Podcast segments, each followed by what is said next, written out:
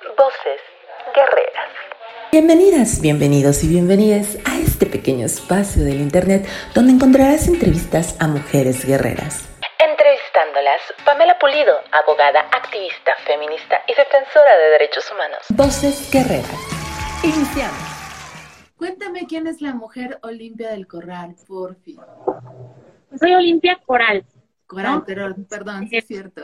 Eh, bueno, pues yo soy poblana, soy una mujer poblana, soy hija de Josefina, nieta de Teresa, bisnieta de Olimpia, tataranieta de Leonila Vite y hermana de Abigail Melo. Soy eh, pues eh, una mujer joven, eh, que le gusta mucho montar a caballo. Eh, si no tuviera yo esta causa en la violencia digital, yo creo que mi causa sería el rescate de los animales en situación de esclavitud, en situación de calle, en situación de, abandono. Eh, tengo dos perritas que son, ahí ejerzo mi maternidad, es Pulga y es Molly.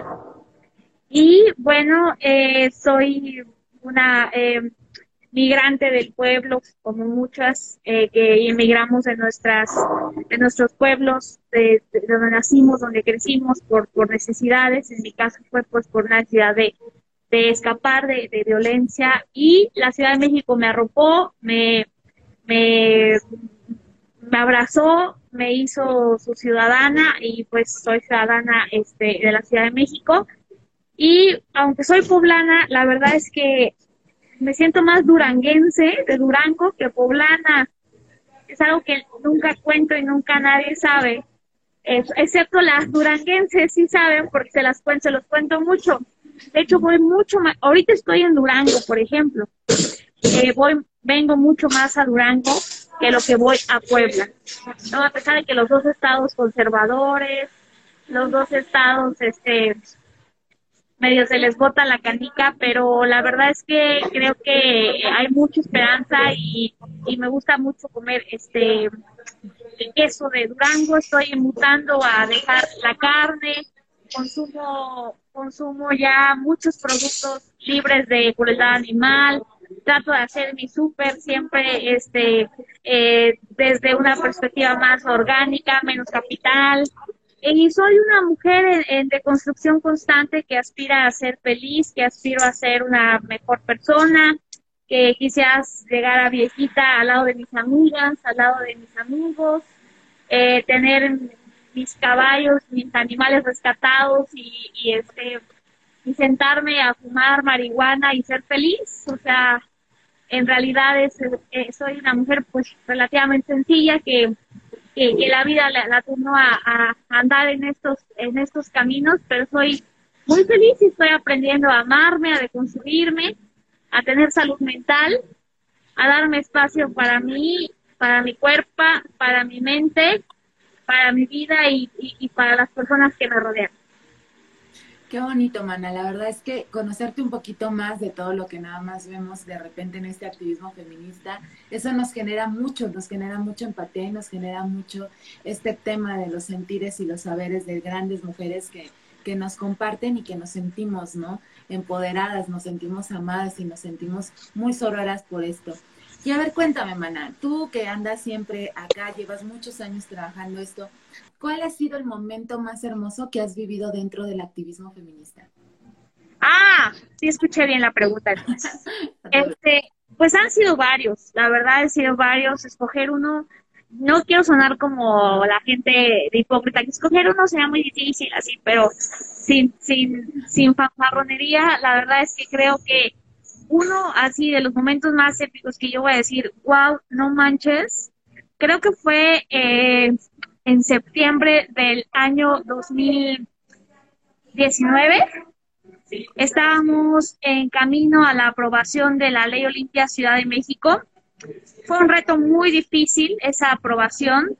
Nos enfrentamos contra todo. La verdad es que yo creí que iba a ser más fácil por ser la Ciudad de México, pero fueron muchas cosas, ¿no?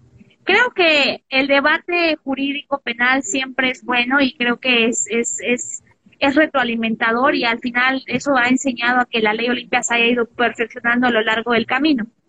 creo que el debate, incluso en temas jurídicos, es sano y está bien, pero el debate en Ciudad de México, eh, pese a todas las sorpresas de lo que les pueda contar y así en exclusiva y a todo dar, ni siquiera fue ese tanto. Uno de los principales debates fue ¿por qué le dicen la ley Olimpia? No le voy a llamar ley Olimpia, eh, no visibilizo todos los partidos políticos y todos los diputados y diputadas peleándose la reforma. De hecho, por ahí hay una, bueno, hay dos. Una diputada que fue muy evidente su, su confrontación y que fue además muy evidente que nosotras también, pues, nos sentimos muy aludidas y que ella fue la primera que dijo, oh, no me voy a decir la ley Olimpia. Yo le decía, diputada, es que no importa, aunque no le diga la ley Olimpia, o sea, decir la ley Olimpia es una manera simbólica de reconocer que lo que tiene en sus manos no lo hizo usted, lo hicimos nosotras. Claro, usted lo puede perfeccionar, lo puede ver, pero es una friega, es una chinga de muchos años. Para que llegue a la comodidad de sus escritorios, tuvo que pasar mucha lucha. O sea, no es nada más hacer una reforma y ya, no, el tema legislativo no, se agota en el tema legislativo. Y, y, y, no va a quedar en el Código Penal. Oye, se aprueba este, Ley Olimpia, Código Penal. O sea, artículo primero, Ley Olimpia. O sea, no, no queda así, diputada, no, no se preocupe y, y, la, y, y, ya eh, pues fue un tirar y aflojar, ¿no? Y, y, después por ahí otras diputadas que después hacían sentir como, como si nos hubiesen hecho, como si nos hubiesen salvado la vida, ¿sabes? O sea, como de, gracias a mí, la Olimpia, gracias a mí, yo soy profesora, yo le salvé la vida a Olimpia. Me, me parece muy lamentable. Entonces, en ese contexto es como se dio este el tema de Ciudad de México, ¿no? Para decirte cuál fue mi momento especial. Y en esas andábamos. Eh, eh, no nos dejaban entrar al Congreso. Eh, un día nos hicieron quitar las playeras. No, las que traigan playeras moradas no entran. Pero no traemos nada abajo, entramos en chichis, ¿ok? Y total que así, o sea, nos trataban como si fuéramos literalmente unas delincuentes. Y nos, nos íbamos al baño y iban atrás de nosotros los guardias. O sea, feo, feo, feo. Y en esas circunstancias eh, hubo, hubo una marcha a la que asistimos, llevamos nuestra manta así toda rota, que la pintamos con aerosol que decía Ley Olimpia, y me acuerdo que había un escenario gigante en el Zócalo y había un chorro de morras, un chorro de chavas. Y yo pues iba normal, como toda, o sea, normal, yo iba ahí marchando con el contingente de, frente, de defensoras, ahí íbamos. Y en eso eh, eh, en el micrófono dice una, una, una amiga, que la verdad es que ni siquiera recuerdo de qué colectiva era, porque para mí fue muy sorprendente, me dice, Olimpia, ven, pero para esto la BBC acaba de sacar ya parte de mi historia. Que por cierto, quiero aclarar aquí que hay cosas que no son ciertas porque se interpretaron mal. Por ejemplo, que, que la relación que yo tenía con el tipo fue cuando yo tenía 12 años. Eso es, eso es una mentira, no es cierto. O sea, eh, hicieron más las cuentas y de repente la gente interpreta esa entrevista como desde los 12 años. No, no, no. Yo empecé mi relación con él como a los 17, 18 años y la, la terminé muchos años después, que no es, no es para como contarlo, pero y que sí fue horrible persona y todo, pero pero quedó en el pasado, pero pero aclaro. Entonces estaba ese contexto de la BBC de, de, de la de, la historia y pues todo el mundo porque la había, la había conocido y para mí fue un parteaguas porque pues, pues yo no sabía que se iba a visibilizar de esa manera. Yo la verdad es que tenía mucho miedo incluso que le llamara la ley Olimpia porque para mí era como una manera de encontrar otra vez el video sexual y yo pues lo que no quería es eso. Y la otra es porque como te acostumbran a no reconocer tus logros, a no reconocer tu esfuerzo, a no ponerle nombre, sentía yo que era mucho protagonismo, ¿no? No es que voy a ser protagonista y, y, entonces es, es, una causa de todas, no es, no es nada más de Olimpia. Hasta que poco a poco las compañeras me iban explicando, no, Olimpia, eh, o sea, aunque se llame el, que tú, el que sea tu nombre es porque tú lo viviste, o sea, es algo que yo he ido aprendiendo, ¿eh? No crean que es algo que yo construí, o sea, yo lo fui aprendiendo. Estábamos en el Zócalo, en todo ese contexto que te cuento yo, pues confundida, este, chiquilla y como que no sabía qué onda, ¿no? Este, todavía pues tocando puertas de todos lados. Y llega en el micrófono y me dicen, Olimpia, sube. Y yo me quedé súper sacada, le digo, ¿yo? Y me dice, sí, sí, sí, sube, sube al, al, al, pues, digamos, al escenario ahí de, de, no sé cómo llamarle, o sea, vaya, al, al, a lo que había en el Zócalo para la, la protesta feminista. Y yo dije, ¿yo? Dijo, sí, y yo no había preparado nada, estaba nerviosísima, estaba el zócalo repleto de chavas, estaba enardecido todo, pero fue justamente una marcha después de la del 16 de agosto, o sea, estaba el, ambiente muy, muy, muy crispado. Y este, y pues subo, y yo dije, sí, pero no voy sola, o sea, subo yo, suben todas mis amigas, sí, le digo, acompáñenme, dicen, va, se suben la lona atrás, bueno, la manta que hicimos así con la que se ley limpia una tela rota y que encontramos en mi casa, suben mis compañeras, yo me pongo en el micrófono, entonces no sabía qué decir, la verdad, y me quedé así viéndolas a todas, porque además estar en el zócalo es impresionante, es, es como, como te están viendo los ojos de muchas mujeres activistas, de cuántas historias, de cuántos momentos, de cuántas vidas, de cuántos dolores, de cuánta carga emocional y de cuánta responsabilidad. Yo, para mí fue impactante, no sabía qué decir. Me agaché en cabeza y volteé a ver a, una niña que se llama Nidia, estaba al lado. Y Nidia, hasta hay una foto donde ella está con el cartel y, con una mano agarra el cartel y con la otra me pega y le hace, habla, como de, habla. Y yo, no, volteé y le hice, como diciendo sí, pero no sabía qué decir. Y como no sabía qué decir, me agaché así tantito y entonces todas empezaron a gritar mi nombre. Empezaron a gritar, vamos Olimpia, sí se puede, tú puedes, vamos. Y entonces a una sola voz en el zócalo de la Ciudad de México gritaban, Olimpia, Olimpia. Todavía lo recuerdo y se me hace un nudo en la garganta y me da tantos escalofríos porque para mí es más allá de un nombre, para mí es algo muy, muy importante porque después de haberme avergonzado de llamarme Olimpia, de, después de haber sido como bulliada por el nombre que tengo toda la vida, después de que renegué incluso, ¿por qué me llamo Olimpia? Yo no debería llamarme Olimpia. Eh, pensé algún día hacer un juicio para cambiarme el nombre porque yo lo que no quería es que me siguieran buscando con el nombre del video, Olimpia la gordita de Bochinango y que después de tanto, así todas las compañeras que me conocían y sabía quién eran, estuvieran, oh, Limpia, ese día, ese día yo me sentí sumamente poderosa. O sea, ese día a mí me quitaron todos los miedos que pude haber tenido. Ese día yo entendí que mi barrio me respalda. Así, ese día yo entendía el movimiento. O sea, ese día yo dije, ah, de esto se trata el movimiento feminista dije, no, es más allá que yo y que todas juntas y que todas las dije, wow, qué poder, qué, chingonas, qué grandes. Ese día yo hice un pacto personal de lealtad, de solidaridad y de militancia feminista antes de cualquier militancia, porque a mí el movimiento me enseñó a que no estaba sola. Entonces, eh, para mí, por más cosas que pasen, por más incluso proyectos que me por más incluso propuestas, no hay manera, o sea, es uno de esos momentos icónicos en los que yo me sentí así y yo, yo ahora deseo hacer lo mismo con otras chavas y a lo mejor no seamos como esa multitud, pero yo quiero hacerle sentir ese poder que solamente yo sé lo que se sintió en esa plaza abarrotada de tantas mujeres. Qué bonito, mana. Bueno, hasta la piel se me enchinó de lo que acabas de contarnos. La verdad es que solo creo que cuando uno va a una marcha feminista y te encuentras con todas las compañeras, se siente algo que nunca, nunca se siente fuera. Es, algo único y es algo muy, muy, muy de mujeres en una misma lucha.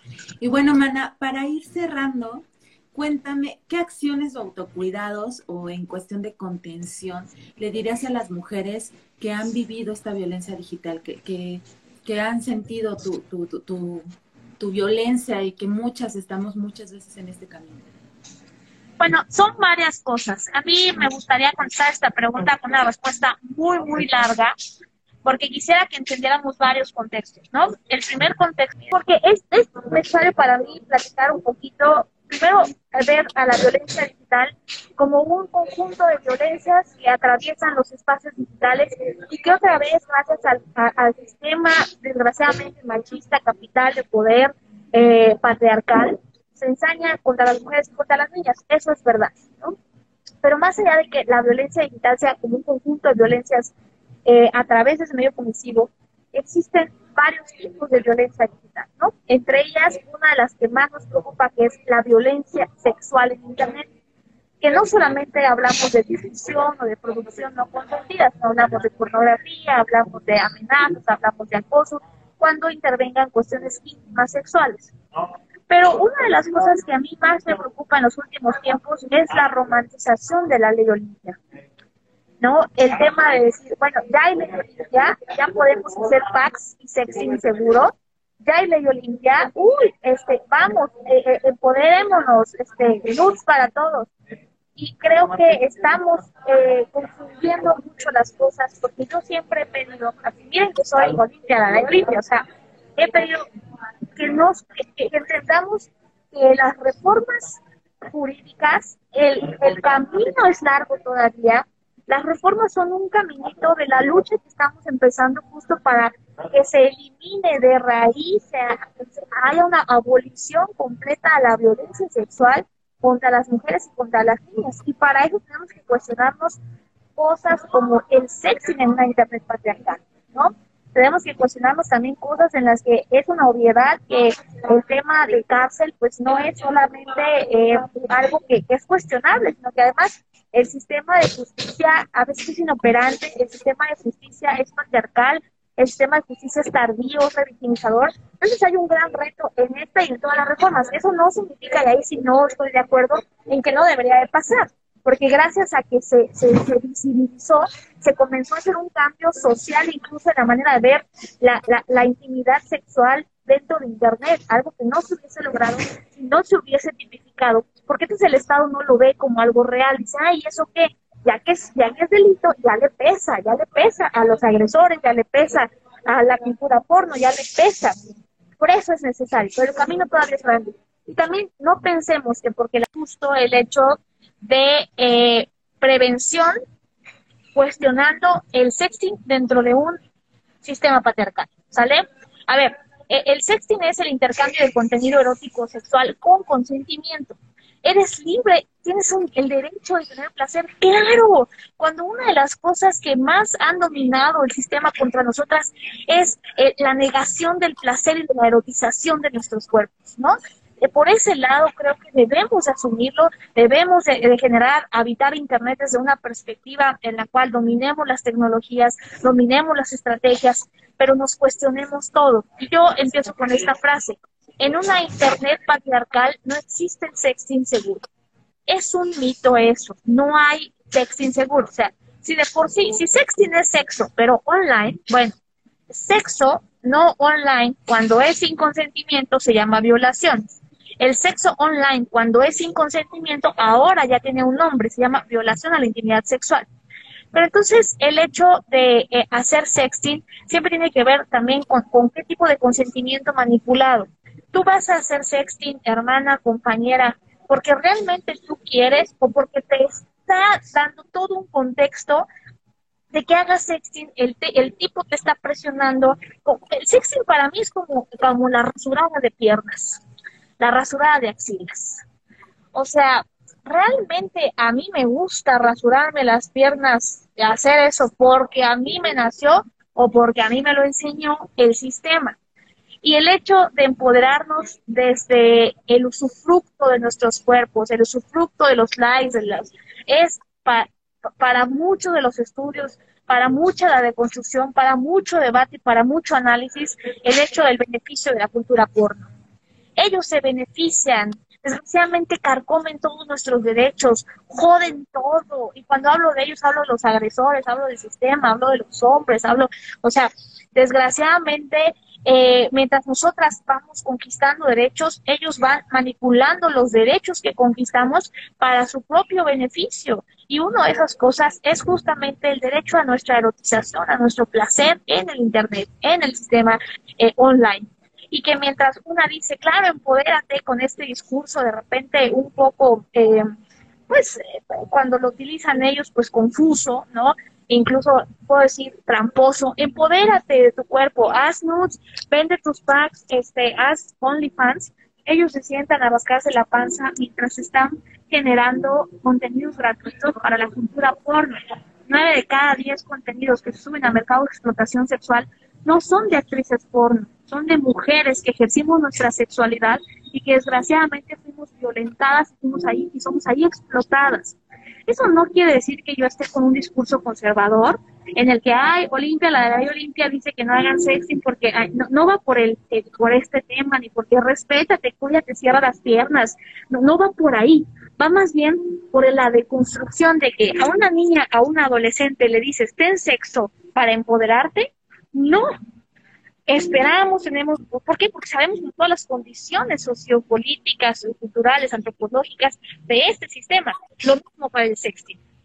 Y cuando somos adultas, entonces, que tomáramos las decisiones conforme a toda la, la, la, la, andamiaje de, de, cuestiones. Por ejemplo, si tú vas a hacer sexting, yo siempre digo, vale, si vas a hacer sexting, primero que seas mayor de 18 años, porque si eres menor de 18 años es pornografía sale primero que seas mayor de 18 años y que tú digas, porque yo quiero, a mí me gusta, ¿no? Porque también hay chavas que dicen, a mí la neta me gusta tomar fotos para mí, no se las manda ningún pato, no se las manda ninguna morra, yo para mí, ok, entonces amiga, no las guardes en Facebook, no las guardes en Instagram, no las mandes, no las guardes en ninguna nube, desactiva tu cámara con tu nube de Gmail, con tu nube guardada, porque si no, entonces, aunque no se las mandes a nadie, las, las tengas en tu cámara, se suben a la nube automáticamente. Y cuando alguien te haga un bombing o un, eh, eh, este, te intervenga tus comunicaciones, o alguien sepa tus contraseñas o te hackeen, ahí van a encontrar esos contenidos íntimos y van a ejercer violencia sexual contra ti. es importante que, si no se las mandas a nadie,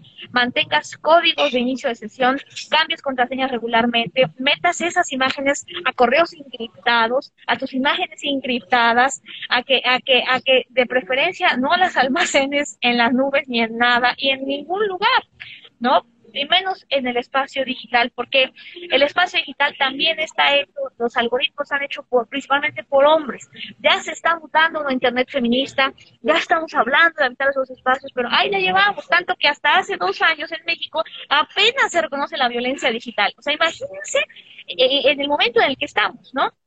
Y por el otro lado, si tú lo, produces, haces sexting, que te cuestiones 89.559 veces y lo que sigue, si tú realmente quieres. El consentimiento es tuyo o es un consentimiento manipulado. Si es tuyo, vamos al siguiente paso. Si es manipulado, paramos. Ya no, ya no nos rasuramos las piernas, ya no nos ponemos brasier, ya no hacemos sexting porque entendimos que es una manipulación que nos han dado, ¿ok?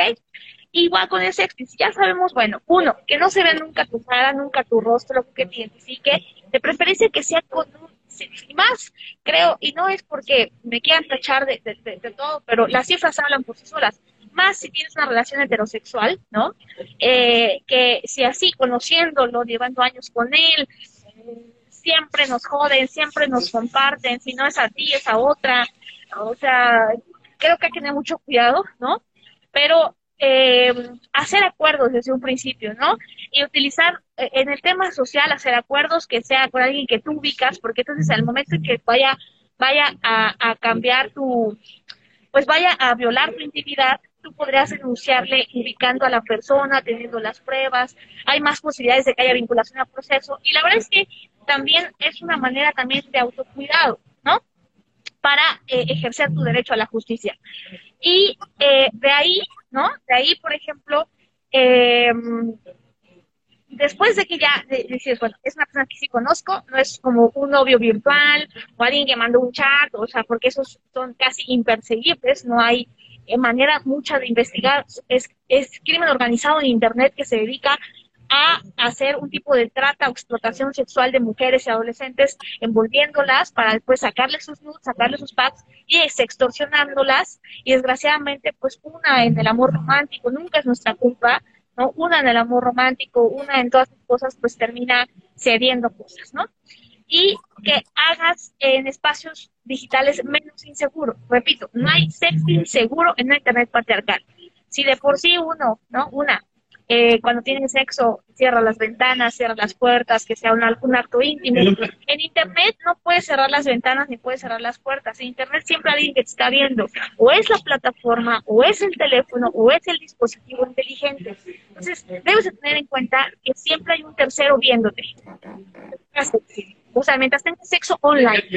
Eso no significa tampoco que lo dejes de hacer, porque en, en COVID-19 todo lo estamos haciendo digital, también el sexo. Pues toma tus medidas, ten en cuenta esto y para eso vamos a hacer una estrategia digital. Por ejemplo, vamos a tener VPNs eh, seguras, ¿no? Cambiar tu VPN. Eh, eh, dos, podemos utilizar, digamos, espacios digitales menos inseguros, no significa que haya efectividad al 100%, por ejemplo, Confident, Wicker, Telegram, en donde tú puedas dominar tus imágenes, borrarlas de ambos teléfonos, no permitir en Confident, incluso tú mandas la fotografía y solo le llegan por códigos a esa persona y se borra, no permite ni siquiera que le saquen foto o que eh, eh, se, se, saque una captura de pantalla. En Telegram puedes activar esas notificaciones.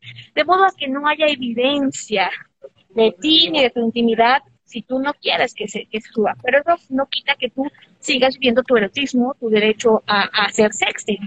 Em, y que además, bueno, eh, antes, durante y después, no le digas, oye, a ver, eh, este, fulanito de tal, estos mensajes son, estos son para ti, no te permito ni te autorizo subirlo para absolutamente nadie más si lo haces y que le manden un link que, por ejemplo, pueden descargar en defensoras digitales que dice todo sobre la ley Olimpia, en dónde aplica, en qué estado, cuántas penas, este, qué tienes que hacer. Y, y, y si te dice, ay, no, pero le quitas lo hot, es como, como un vato que no se quiere poner un condón cuando tienes una relación sexual. Lo mismo, no se puede quitar lo es prevenirte. Y también como una, es igual, si el sexo no es sexo, pero online, hay que poner límites. Por ejemplo, yo en el sexo me gusta que me besen acá, pero no me gusta que me besen acá. O me gusta que me besen acá, pero no me gusta que me besen acá. Igual en el sexting, te mando fotos, pero no videos, no me gusta. Te mando videos, pero no web, web en vivo, no web este, así. O sea, ¿por qué? Porque son cosas que te pueden poner más en riesgo, ya, ya no tanto de la persona que los recibe, sino de la plataforma que está haciendo en la interlocutora o el medio para que esa persona los reciba. Entonces, todas estas cosas en cuestiones sociales, políticas, digitales, son, son la, la, manera en que yo puedo responder esa pregunta a manera de prevención y a manera también de, de utilizar y dominar las tecnologías desde un ámbito en la, en la que seamos nosotras primero, en la que seamos nosotras las que ponemos las reglas y las que encontremos nuevas formas y alternativas de habitar Internet. Ok, perfecto, Mana. Bueno, creo que es buenísimo lo que nos estás diciendo porque muchas tenemos mucho desconocimiento, ¿no? Por ejemplo, las aplicaciones que nos mencionas, pues ya sabemos que existen otras alternativas y no solo WhatsApp, que de repente es uno de los más inseguros. Y bueno, ya para cerrar, Mana, me gustaría que nos dijeras cuál sería tu llamado a las mujeres para denunciar a sus agresores eh, en esto de la pornovenganza. Bueno, en primer lugar, que que dejemos de decirle porno venganza, ¿no? Que, que, no le digamos porno, porque decirle porno es otra vez normalizar la cosificación de los cuerpos de las mujeres, de las niñas. La cultura porno se ensaña sobre nosotras. No es cierto que es una cultura eh, que, que, que, da de manera igualitaria la forma de, de la hipersexualización de los cuerpos. Claro que no, abres una página porno, que en realidad es un mercado de explotación sexual, y la manera este, cosificadora, despectiva que se hace sobre el cuerpo de las mujeres, lo que vende es el cuerpo de las mujeres, y decirle porno significa normalizar y aceptar esa parte. Decirle venganza es revictimizador, porque porque entonces significa que algo hiciste tú para que se vengaran de ti. ¿Qué hice yo? Amar, confiar, vivir mi intimidad libremente, o sea, eh, confiar en mi pareja, eso es la venganza que tengo que recibir, por eso, además, la gente, el Estado, las autoridades, así lo ven justo, pero tú te mandaste el video, tú lo dejaste grabar, no, a ver, wow, wow, wow, yo, es como si yo me dejé tener sexo, yo hice sexo, pero eso significa que tuvo que aprovecharse cuando estaba borracha o cuando estaba inconsciente. Lo mismo en el sexting, ¿no? Entonces, eh, la, violencia digital, ¿no? O la, la, violencia sexual en Internet, la difusión no consentida de contenidos íntimos, para efectos claves, las, digamos, las víctimas de violencia digital, ¿no? Eh, pues en primer lugar, que sepan, uno, que, por un lado, nuestros cuerpos desnudos no son un crimen. No cometen un delito. ¿Qué delito cometen mis boobies, mis senos, mis chicas caídas, mis celulitis, mis lonjas? Ninguno. Nos han hecho creer el poder que tiene el agresor sobre nosotras, sobre nuestras imágenes, sobre nuestras luz, es porque nos han hecho creer que nuestro cuerpo es una secrecía, que cuando es público somos nosotras las culpables. No somos nosotras las culpables. Fuimos, somos víctimas de un tipo de violación, que aunque no nos penetren, nos están violando cada vez que comparten esas imágenes. Pero al igual que otro delito, si, si eres víctima del delito de robo, no llegas a tu casa y tu papá o tu mamá te dice, hija, pues es que para qué tienes coche, para qué tienes bolsa, para qué sales a la calle, si ya sabes que roban, tú tienes la culpa por tener coche. No es así. Cuando llegas, te dicen, no voy a robar, estás bien, no te preocupes, te abrazo, o sea, te cuido, vamos a denunciar. Lo mismo debería de pasar con la violencia sexual. No es culpa de las mujeres, no es culpa tuya por confiar, por amar, por hacer sexo. Ojalá todas las personas tuviéramos educación digital. Ojalá en todos los espacios se hablara de prevención. Ojalá yo antes de, saber todo esto hubiese tenido un, un, en vivo como este para escuchar, ah, o sea, Confident Twitter, Telegram, no WhatsApp. Seguramente no me hubiesen difundido nunca, ¿sabes? Pero no existe una cultura de educación digital. Entonces, si estamos en ese sentido, no, no debería existir tampoco, no debería ni caber la posibilidad de revictimización. Y entonces, e, el, de construir, el, cambiar el miedo de bando, el que tú sepas que tu agresor está loco y que, o sea, no loco en el sentido de que lo menosprecies, o sea, en el que estarte diciendo de, tú tienes la culpa, en ese, el poder de él radica justo en hacerte sentir culpable. Cuando tú le quitas todo ese estigma a tu cuerpo y dices, bueno, sí es cierto, a ver, si difundieran de mí un video robando, soy una ladrona. Si, si, si difundieran de mí un video haciendo un acto de corrupción, soy una corrupta. Si difundieran de mí un video este, utilizando las causas para fines de mi partido político, pues soy una traidora. Si, eh, si difundieran de mí un video cometiendo, no sé, una violencia contra un animal, soy una violenta pero difundieron de un video teniendo sexo. ¿Qué soy? Nada, eres una mujer teniendo sexo. Entonces, no tiene nada de malo. Ellos nos hacen creer que tiene algo de malo. Por eso, todo eh, eh, eh, el andamiaje que se da en torno a que bajen las fotos, nos desesperamos, queremos una solución rápida, queremos que no se entere nuestro papá, nuestra mamá, nuestra escuela, nos amenazan con la familia, nos amenazan con lo laboral. Hay muchas preguntas siempre, ¿qué hacer en torno de? Yo les puedo decir, vayan a denunciar, pero eso no es una garantía tampoco de que bajen los contenidos. Es más, en el mejor de los casos que tuvieran pruebas, en el mejor de los casos que tuvieran al agresor identificado, en el mejor de los casos que tuvieran nexos causales, que denuncien y que metieran al tipo a la cárcel, eso no va a significar que en uno, en dos o en cuatro años alguien más haya descargado esas imágenes y te vuelvan a decir, oye, ¿eres tú la de la foto? oye, ¿eres tú la del video? Entonces, eh, eh, lo, primero que hay que hacer es contención emocional. Yo les puedo decir, no, miren, este, váyanse al programa piloto Nunca sin tu consentimiento para bajar las fotos y ya. Se van a bajar de Instagram, se van a bajar de Twitter, se van a bajar de Facebook, pero no de los WhatsApps el día que tú decidas que va a acabar la violencia es el día en que tú decidas entender lo que ellos no quieren que entendamos, lo que no quieren que veamos, que nosotras no somos las culpables. Entonces, cuando tienes tú la primera imagen de contención emocional, si eres amiga, si eres hermana, si eres maestra, si eres papá, si eres mamá, si eres familiar, ¿qué hago cuando tengo una víctima? Contención emocional no sabemos que somos víctimas, nos sentimos culpables, nos hacen sentir culpables, sentimos miedo en nuestro cuerpo. Quítenle el miedo. A ver, es que me van a correr de la escuela. No, bueno, sería violar tu derecho tercero constitucional, del artículo constitucional, tu derecho a la educación. Nadie puede privarte de la educación. Es que me van a correr el trabajo. No, hombre, que te indemnicen. Si tu jefe te quiere correr el trabajo, por eso es un acto de discriminación. Jode. Si supiéramos todos nuestros derechos, no habría poder alguno poder alguno que nos quiera joder por nuestra intimidad, por nuestra sexualidad. Es como si una mujer caminara en la calle, la cosa, y ella no quiere caminar en la calle, ya no quiere usar falda, ya no quiere salir, este, se, se, dice de una manera masculinizada para no ser acosada, porque esa mujer debería de. Entonces, cuando lo ves de fuera, dices no, que se voltee, que le pegue, que le dé. Lo, lo mismo pasa con esa situación. Verlo desde ese enfoque, yo podría decirles muchos, muchos tips para la denuncia, muchos tips para la contención digital, pero lo más difícil es la contención emocional.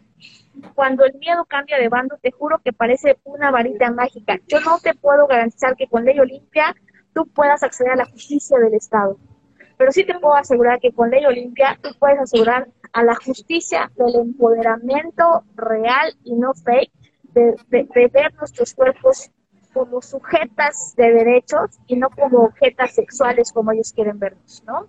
Eh, tal vez yo no te pueda garantizar que yo pueda acompañarte a la fiscalía, estar contigo, pero lo que te puedo garantizar es que si es necesario que yo hable con tus papás, que yo les mande un video, que yo les escriba, que, que tú leas algún mío y tratar de acompañarte eh, de manera este, internet a distancia el proceso, eso sí puedo hacerlo yo tal vez no pueda garantizar el hecho de que tu denuncia vaya a tener un cauce real. Lo que sí puedo garantizarte es que si tomamos terapia, si nos encontramos y hablamos y le perdemos el miedo al agresor, así nos difundan 80 mil veces, ya no nos va a afectar.